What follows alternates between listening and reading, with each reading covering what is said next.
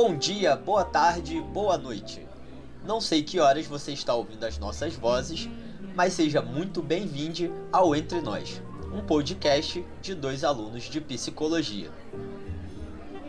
A gente gravou esses episódios à distância por causa da Covid-19.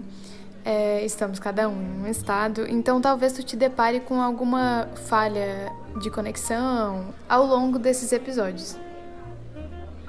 E no episódio de hoje, a gente vai dar continuidade à nossa conversa sobre as emoções, só que dessa vez a Laura vai estar trazendo a relação da psicanálise com o nosso tema em questão. Bom, na semana passada, é... retrasada na verdade, né? o Will trouxe um pouquinho sobre como funcionam as emoções uh, para TCC, tipo, a partir de uma abordagem específica, uma abordagem não, uma linha, né? A, a terapia do esquema emocional. É, e aí eu estava pensando como que eu podia fazer uma relação é, da de, uma relação direta da, da psicanálise com as emoções. Aí eu lembrei que desde o início da psicanálise com Freud, é, ele já falava, ele já incluía as emoções na teoria psicanalítica. É, tem um texto que chama As Neuropsicoses de Defesa, de 1884, 94, ele é bem antigo, é, ele fala um pouquinho sobre o, como funciona é, como funciona essa como funciona essa estrutura psíquica que é a, a neurose. Estrutura psíquica aqui, quando eu me refiro a isso, é como se fosse um modo de funcionamento. Não é o termo neuro, neurose aqui ele não é como a gente usa ele no dia a dia, como uma pessoa muito Atucanada é um, é um termo gaúcho para falar angustiada, enfim, algo do tipo. Mas na, na psicanálise, esse termo, neurose, ele tem um, ele tem um, um outro sentido, que é de estrutura psíquica. Existem outras estruturas psíquicas, a neurose é uma delas, como se fosse é, pegando, assim, pegando bem como o, o contexto do Freud, para explicar isso em uma metáfora, é, estrutura psíquica é quase como se fosse uma máquina de como funciona a nossa cabeça, assim. Aí a gente tem essa estrutura psíquica que é uma maneira de funcionamento. Hum, isso. Tá. Aí é, o Freud explica é, um mecanismo de defesa.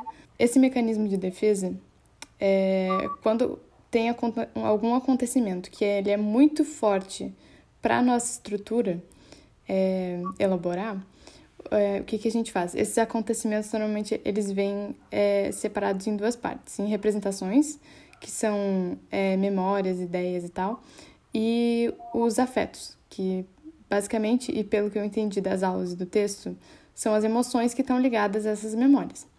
Quando é, essa representação é muito forte para o nosso aparelho psíquico lidar, quando ele não consegue, é, o que acontece é que a memória, é, a representação, ela é separada do afeto, e aí a representação fica solta no aparelho psíquico, e o afeto ele pode ter destinos diferentes, que aí varia com algumas. Aí varia com a estrutura psíquica. Varia, tipo, em ser neurose obsessiva, fóbica ou histérica é, que no caso são tipo subestruturas, eu não sei se eu posso colocar bem dessa maneira, mas é basicamente isso. E aí esse afeto ele pode ou se ligar a uma outra representação que tem no aparelho psíquico, ou ele pode se encaminhar para o corpo, é, isso seria neurose histérica. Enfim, esse é um dos exemplos de como as emoções estão, estão incluídas na teoria psicanalítica já em 1894, bem no início.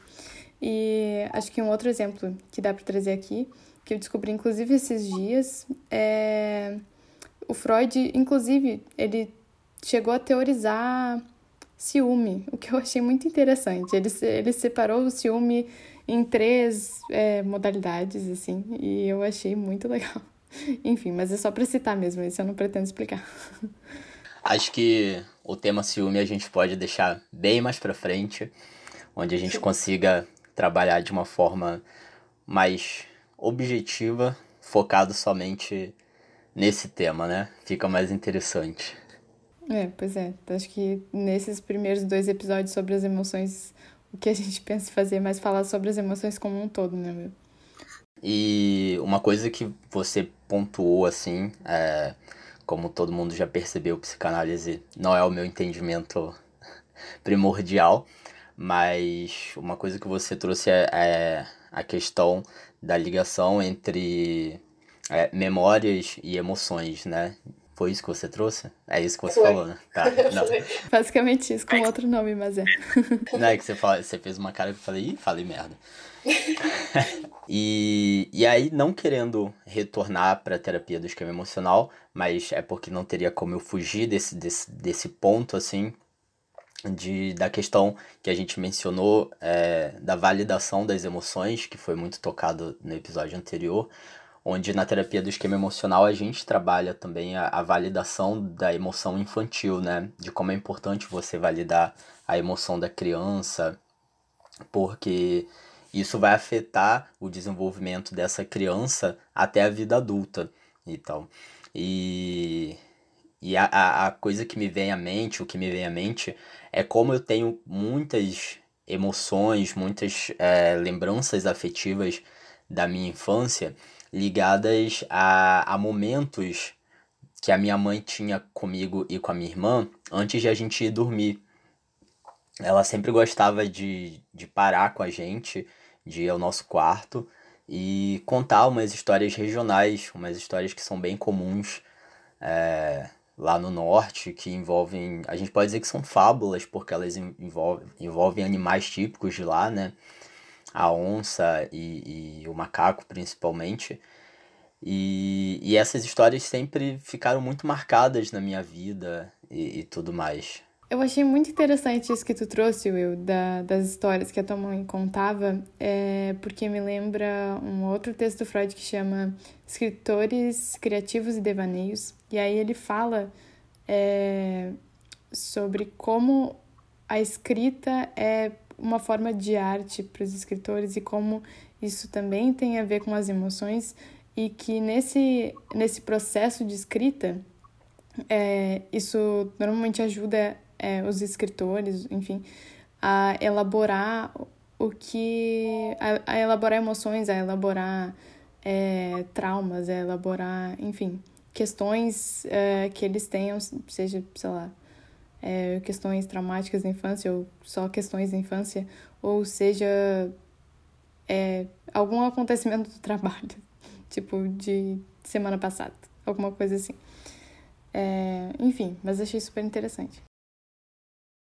Sim, sim. É... E essa posição que você traz de, de conectar a psicanálise e, e a questão da arte, é... ela é muito importante, né? porque a gente consegue ver não só na psicanálise, mas e também não só na psicologia, mas em outras áreas de, de estudos também, o quanto a arte ela influencia o ser humano desde sempre, né? É, a gente vê antigamente as, as pinturas que eram feitas nas cavernas para a gente entende, óbvio que a gente sabe que naquela época era mais para um registro histórico do que simplesmente para expressar as emoções uh, ou como um, um entendimento de arte mesmo, como já existia desde então a questão da arte e como hoje, dentro desses estudos que, que a psicologia, a sociologia, a filosofia é, tem feito ao longo dos anos, a gente consegue entender como a, a questão da arte é importante para o desenvolvimento da pessoa em vários aspectos. E isso que você traz da psicanálise é um aspecto muito importante e muito interessante. Sim, eu, e isso que tu falou é, da, das pinturas rupestres, né? É, realmente acho que naquela época era mais numa tentativa, não, se entendia muito aquelas pinturas rupestres como arte, né? Mas era mais uma tentativa, acho que até de comunicação entre eles, né? De sinalizar, tipo, ah, sei lá, o que que tem. Enfim, acho que é, as pinturas rupestres realmente tinham é, uma conotação um pouco mais de aviso, né? Não tanto num sentido artístico, como a gente tem as pinturas, o desenho e tal hoje.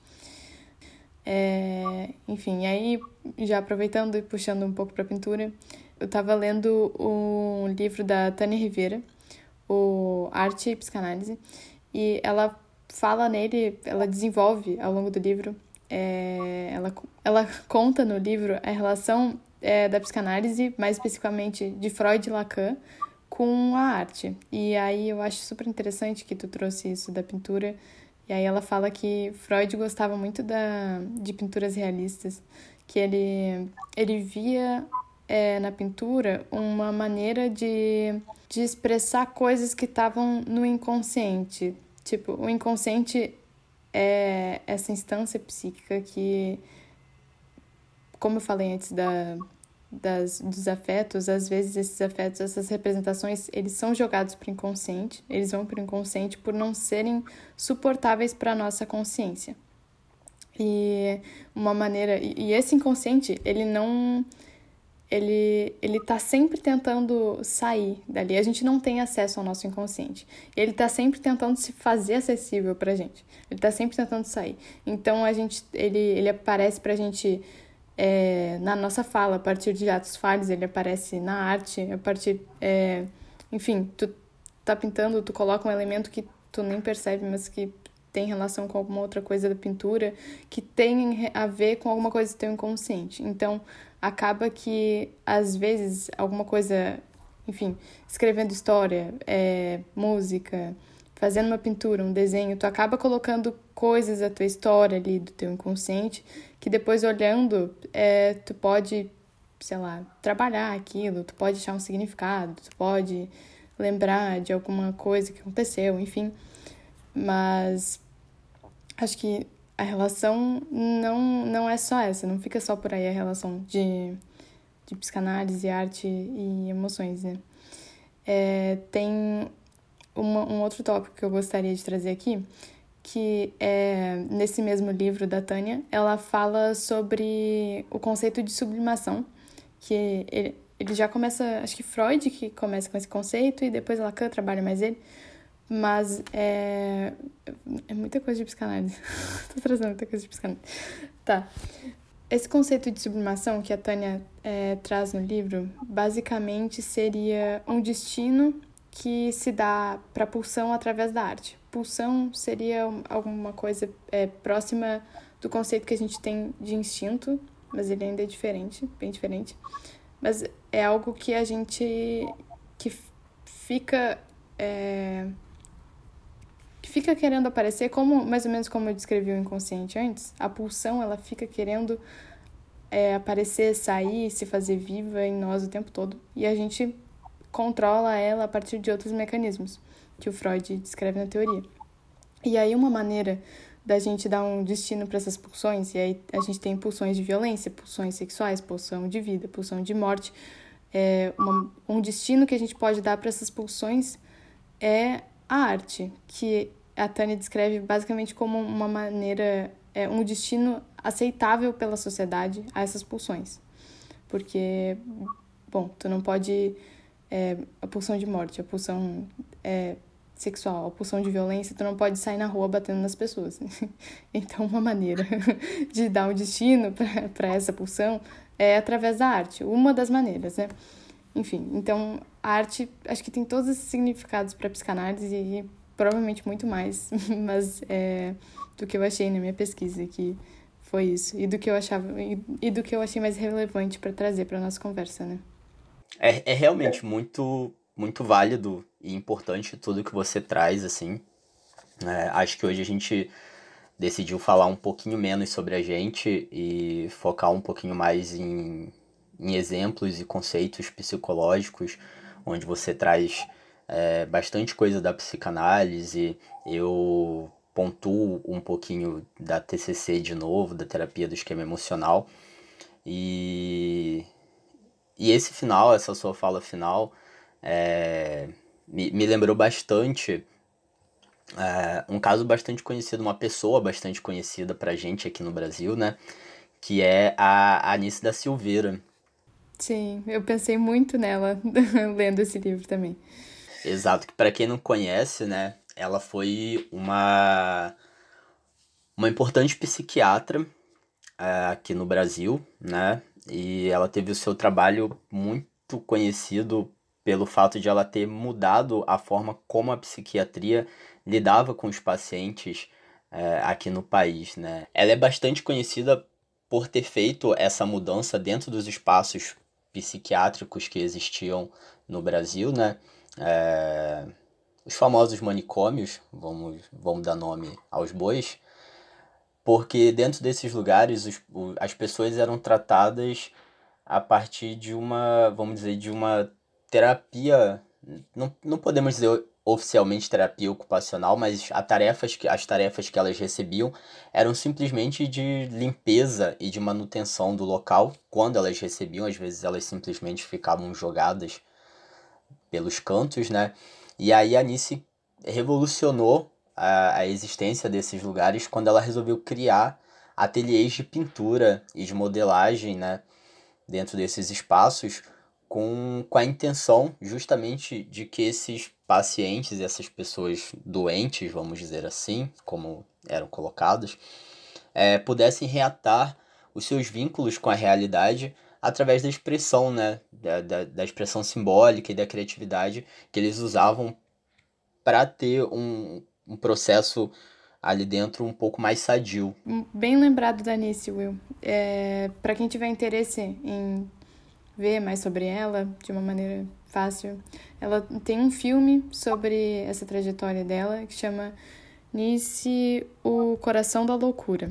É super interessante.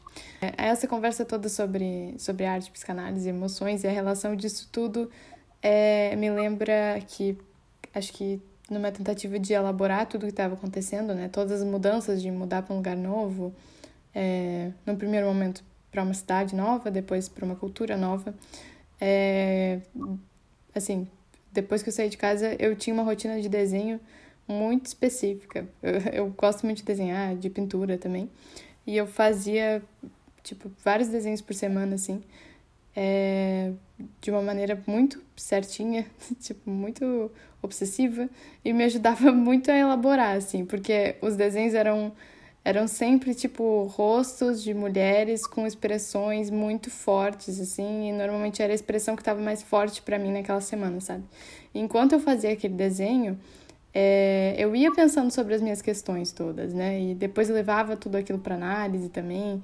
E a arte me ajudou bastante, assim, a elaborar todas essas mudanças e tal. Como me ajuda até hoje com outras questões, né? É, inclusive, no próximo episódio, a gente vai finalizar essa nossa conversa sobre as emoções, trazendo um pouquinho mais da, das nossas vivências e associando elas com o que a gente trouxe de teoria nesses dois primeiros episódios.